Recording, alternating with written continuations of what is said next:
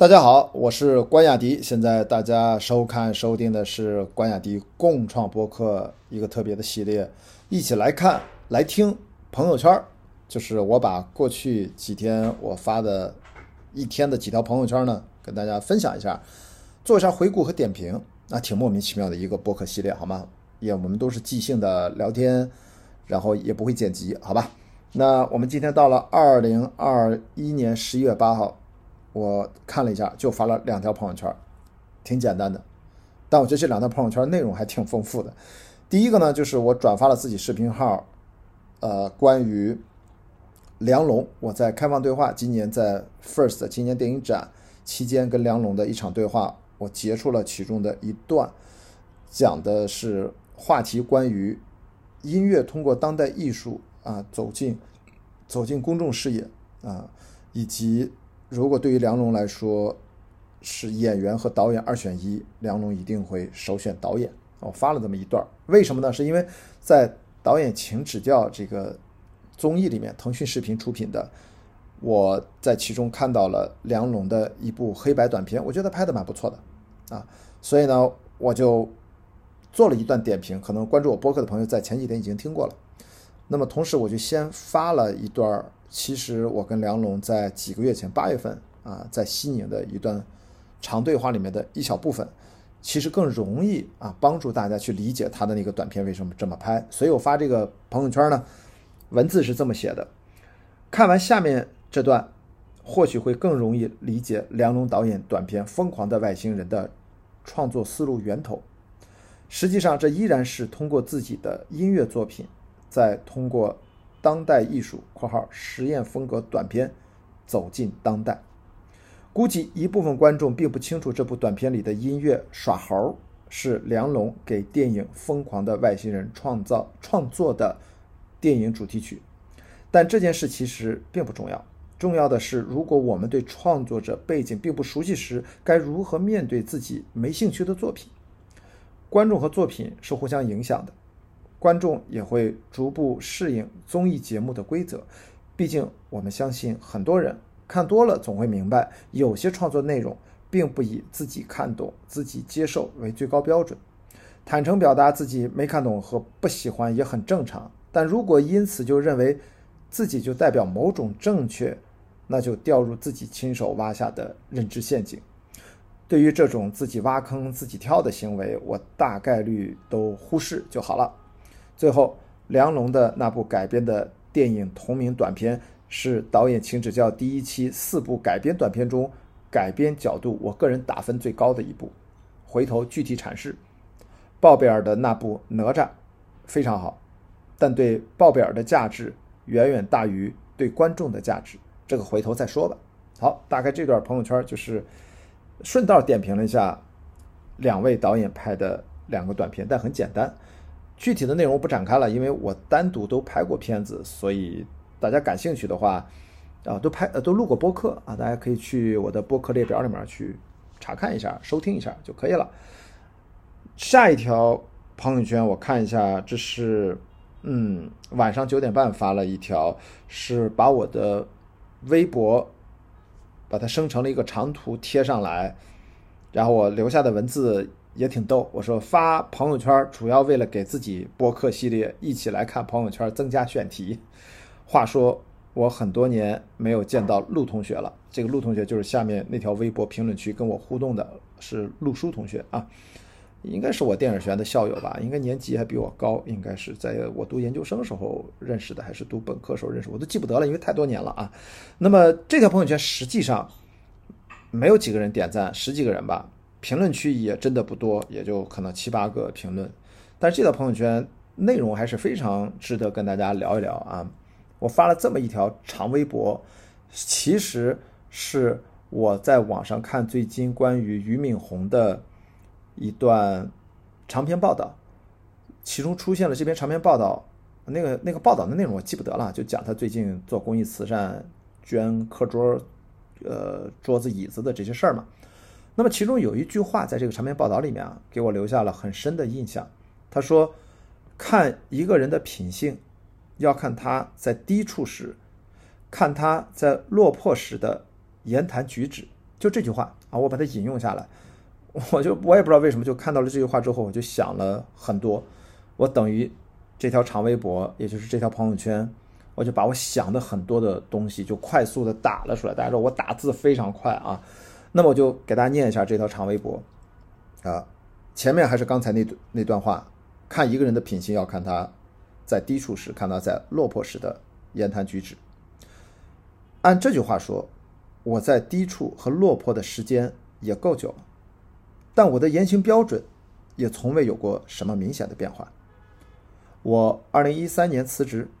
二零一四年开始拍自己的环球运动纪录片《雅迪跑世界》，二零一六年创业，二零一七年离婚，二零一八年创业不成功，公司暂停，二零一九年环球帆船比赛，最后一次参与电影项目开发制作。二零二零年开始做播客，二零二一年继续做自己电影兴趣课题研究，二零一三到二零二一年青岛电影学院的本科兼职教学从未间断。问题是，我没房子，没孩子，一辆破车，自己银行账户也从来没啥存款，也几乎从来不为几十年后打算。我对赚钱很有兴趣，但对赚很多钱。从来没有过兴趣。我很多次在熟和不熟的朋友面前打趣说，我这几年最擅长的一件事，就是被人误解成我是一个财富自由的人。其中两次马上被人反问：“你不是吗？”其实我在二零二零年之前，多年以来个人账户的存款很少达到十万块以上，所以已经发生过两次，去年和今年有遇到还算熟的朋友。居然跟我借钱（括号可见大环境不太好），我只能非常坦诚的把两个常用的银行账户的余额截图给了对方看（冒号您的需求超额了）。估计我和我的朋友那一刻脑子里都会想起何广智的那句话：“这好像也不怪他。”按照我的年纪和经历，如果按照传统价值标准。以上这个条件，我是够低处，也够落魄了吧？所以我一直觉得，二零一七年以后，啊，就是离婚以后，跟我谈恋爱的女生应该都是真爱吧？不然，按照传统价值标准，我真实在没啥可图的。但是打引号的啊，没啥可图的。所以，我总是内心更加敬佩这样真正有勇气的女性，比如去年以来的 Lucy 露西小姐（括号）。不排除高智商的她其实是来抄底的（括号），但是因为某种未知的原因，我从来没有感受到过哪怕一分一秒我身处在低处，或者我身处落魄（括号）。或许正因如此，我才让很多人误解，包括或者此刻正在读这条微博的你（括号）。我不清楚我是怎么做到的，可以以一个几乎。无产主义者的身份，正常生活了这么久，而且感觉可以一直这么生活下去，因为我发现我的确自己不需要很多钱，但我如果有什么需要很多钱做的事，往往就做成项目，单独找钱去做。（括号嗨，还是制片人的工作。）（括号如果找不到钱，那就不要去做喽。）对我而言，至少过去八年，无论身处高处还是低处。无论风光还是落魄，人的言谈举止还是可以相对统一的。我当然希望通过自己热爱的事情可以再多赚一点钱，但更希望自己言行统一，能够坚持的再久一点。我克里伯的队友（括号就是看脸跟我同岁、看身份证比我小十七岁的）（括号正义船长），十七号就要飞往美利坚自己深造一段时间，当然还是帆船有关。我俩尽量约定共同完成克里伯后段的比赛，如果还有的话，以及我俩约定希望未来几年有机会一起去英国全英文学成 RYA 体系下的 Ocean Yacht Master。整个中国大陆也没有几个人考下来这个资质，但是这个驾驶帆船去跨洋长航却是最基础的一个资质条件。我和正义船长说。这是大概未来十年里，靠真正的信念才能完成的目标，而唯一变数就是疫情。我希望能在实现上面目标的同时，国内也能读一个博士，能让我把自己关心的几个课题有时间做一个阶段性的了结。这几件事都很难，都没有笃定完成的把握，但正因如此，这才是我做出决策的主要动力。上面这么多，在很多人看来（括号）呃引号啊，怎么能如此不靠谱的生活方式、生活状态，乃至别人对我的误解，其实从来都没有困扰到我，从来没有。我也不知道我是怎么做到的，可能就是心大吧。希望十年后，我依然可以坦荡面对周遭一部分人或莫名其妙（双引号啊）或双引号依然误解的眼光，然后我可以依然（双引号）旁若无人般继续按自己笃定的价值和节奏去生活，去面对死亡。好，这是这个长微博，好像微博上。我截图的时候，哇，微博上居然六十多个转发，一百七十多个点赞和二十多个评论，好吧？现在有多少我就不知道了。那我后面还有两张截图，其实是刚才我前面提到陆同学跟我的交流，哎，他是怎么说的？啊，他说过成自己喜欢的样子最重要啊，给了个大拇哥啊，然后我俩聊啥了？哦，我就给他回应说。主要是来不及思考自己喜不喜欢自己，一堆事儿的，好吧？他就回复我，哦，这就更是一种厉害的直觉啦，一直随心走。现在谁还能饿死冻死？意识到为生之上，只有活得开心是最重要的，钱是买来开心的，所以不开心的钱没必要多挣，就自由。当然，他说的这个啊，饿死冻死，指的也是我们，呃，比如说你接受过。相对来说良好的教育，有过一定的谋生的技能。当然，我们也知道这个社会还有很多很多人吃饭都很辛苦，对不对？所以我知道他说这个话，他是有限定词的啊，所以我替他补充一下啊，替他补充一下。我当然理解他在说什么，不是指所有人。好，我又回复他，我说正是意念的持续输出（括号），比如我全网同步的碎碎念啊，包括此时此刻啊（括号）。找我合作的朋友或者合作方，双方都节省时间。现在越来越少出现特别我自己个人角度觉得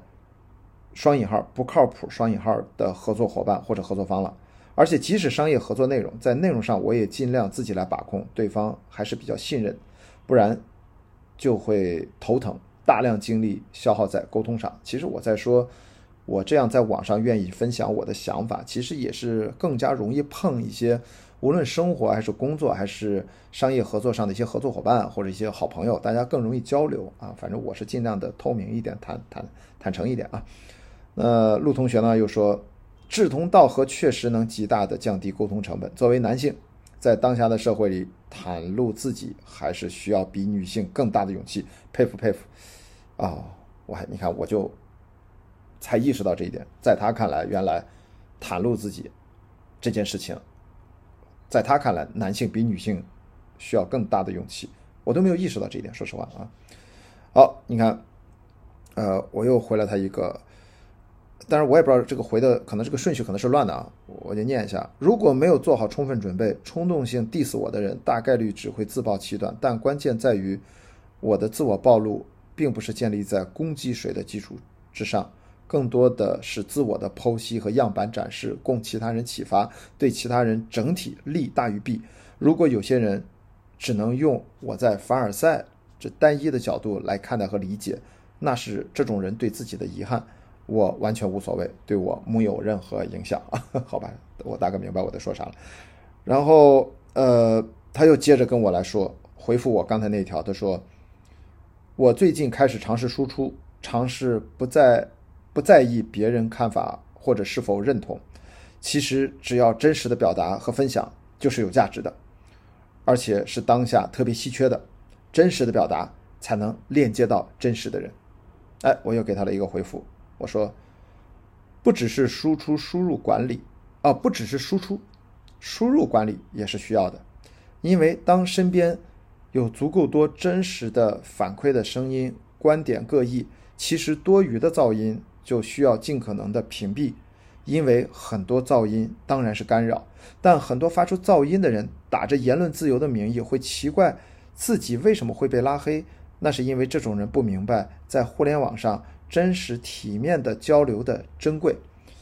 而且是需要训练自己才可以获得的能力。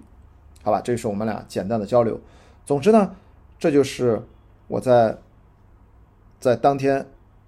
二零二一年十一月八号就发了两条朋友圈的第二条，也是晚上九点半发的。评论区，呃，我有个师弟给我评论了，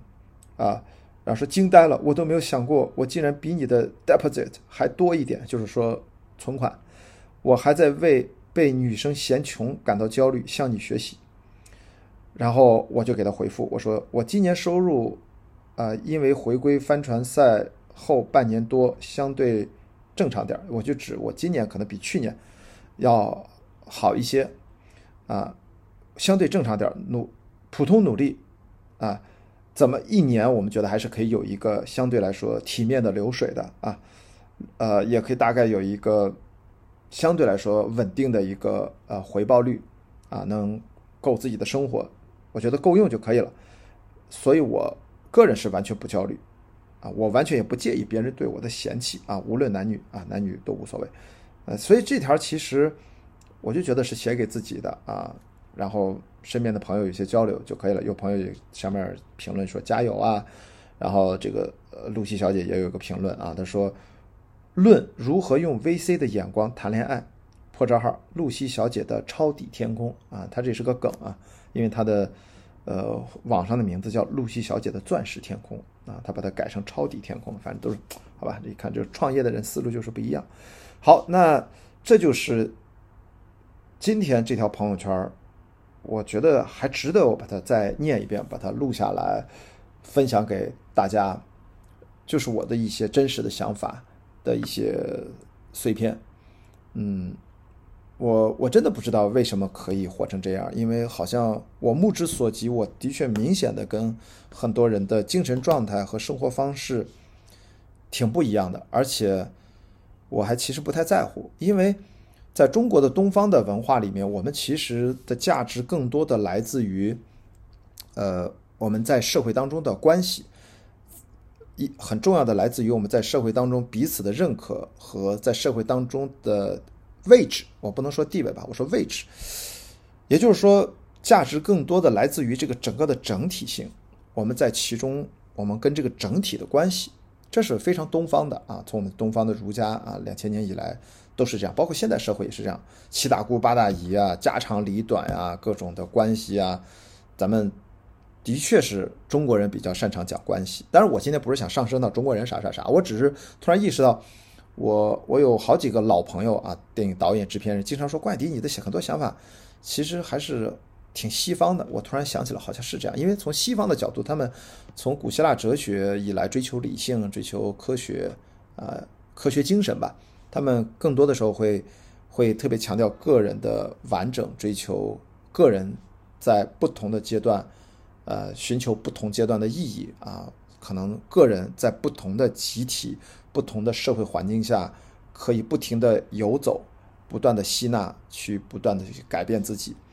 呃，的确明显东方西方是不太一样。但我想说的是，我一直出生在中国，我就没有出国生活过。我只是因为工作，国外喜欢去比赛，参加跑步，我就从来没有在国外连续生活超过一个月过。所以我当然觉得我还是一个很典型的中国人，青岛人嘛，在青岛长大。但是为什么有很多想法就跟身边的朋友可能看上去不太一样？我也不会认为我这就变成老外了。呃，当然不排除一部分原因。我从小看世界各地的引进片电影，因为我们那时候都是罗马尼亚电影，就是说，嘿，那个当兵的记得吗？就是，呃，还有什么卖花姑娘等等的。就我从小那时候就看各种，不只是好莱坞，那时候还没有好莱坞呢。我们接触最早的好莱坞，在我印象当中是《魂断蓝桥》啊，什么《魂断蓝桥》啊？是《魂断蓝桥》。哎，还有一个。呃，对，应该是《魂断蓝桥》。呃，我差点想成了《廊桥遗梦》，那个是更更新的电影。所以说，我可能是看了很多国外的电影，但我们那个时候也看巴基斯坦电影啊，也看印度的电影啊，就我小时候，对吧？就八十年代，所以我觉得我是国外什么电影都看，也不完全是后来读大学是不是？好莱坞电影看的电越来越多，是不是受了更多的影响？这个我说不清啊。总之，我想说的是，作为哪怕是一个普普通通的中国人，然后在成长的过程当中，也可能会有概率像我这样，可能你就是有些跟别人不一样，就不一样了，就就是一个自我接受嘛。因为咱这个不一样，我还是那句话，又不是在攻击谁，呃，只是我们就告诉大家，可能有些事情啊，有些人和有些生活，它就是这个样子的，呃，大家也不用凡事都要追求整齐划一嘛，啊，我们彼此交流啊，碰撞一下，有所启发，我觉得就蛮好的。所以，就我目前的这个状态，呃，其实源于这个，对吧？我二零一三年从电影公司辞职，后面就开始更多的去去。追求这个户外运动啊，各种的体验换来的一些呃新的一些思考，换来一些新的一些感受。就目前来看，还在这条路上，但是也并不是说我就这样一条道走到黑，就变成一个彻底跟大家完全不一样的一个怪胎或者怎么样。我其实也没有，我觉得我还一直挺正常的，特别爱跟大家聊天跟大家沟通什么的。所以可见啊，就是每个人他的成长经验、生活方式不同呢，他就会。就会把你个人的棱角可能会更鲜明起来，这个的确是我能接触到很多身边的朋友，他们，呃，就还是我们我小时候也是啊，可能就棱角不会那么鲜明，哦，但也不对，我从小就比较爱调皮捣蛋，就是比较棱角鲜明，就总是老师头痛的那些，但是我又学习成绩还可以，不是让老师在学习上很头痛，就是总是调皮，你知道吗？啊，总是爱接话棒。老老师说什么，我下面就接什么，就特别招人烦，经常把我踹出去罚站。就是从小学到初中都这样。就现在来看，其实我还这样啊，还这样。就现在我不接画瓣了，我接自己的，好吗？总可以了吧？不得罪任何人，成熟了，对吧？你看成熟了，好吧？呃，其实还是这样。那就跟大家分享一下啊，今天我们就闲话不多聊，关于我前面的这段长微博，你是怎么理解的？你现在的生活方式是怎样的？或者你现在有什么感想？我其实也蛮好奇的，我就很欢迎你在我的评论区给我留言，我们交流。然后在后面的一起来看、来听朋友圈系列里面，我觉得也可以给大家多一些互动，好吧？这就是今天关雅迪共创播客，我们一起来看朋友圈的呃，二零一一年十一月八号的这一集。那我的播客，如果你喜欢的话，欢迎在全网的泛用型的播客平台，记得搜索关雅迪共创播客、关雅迪开放对话来。关注、点赞、评论、转发，谢谢大家，我们明天见，拜拜。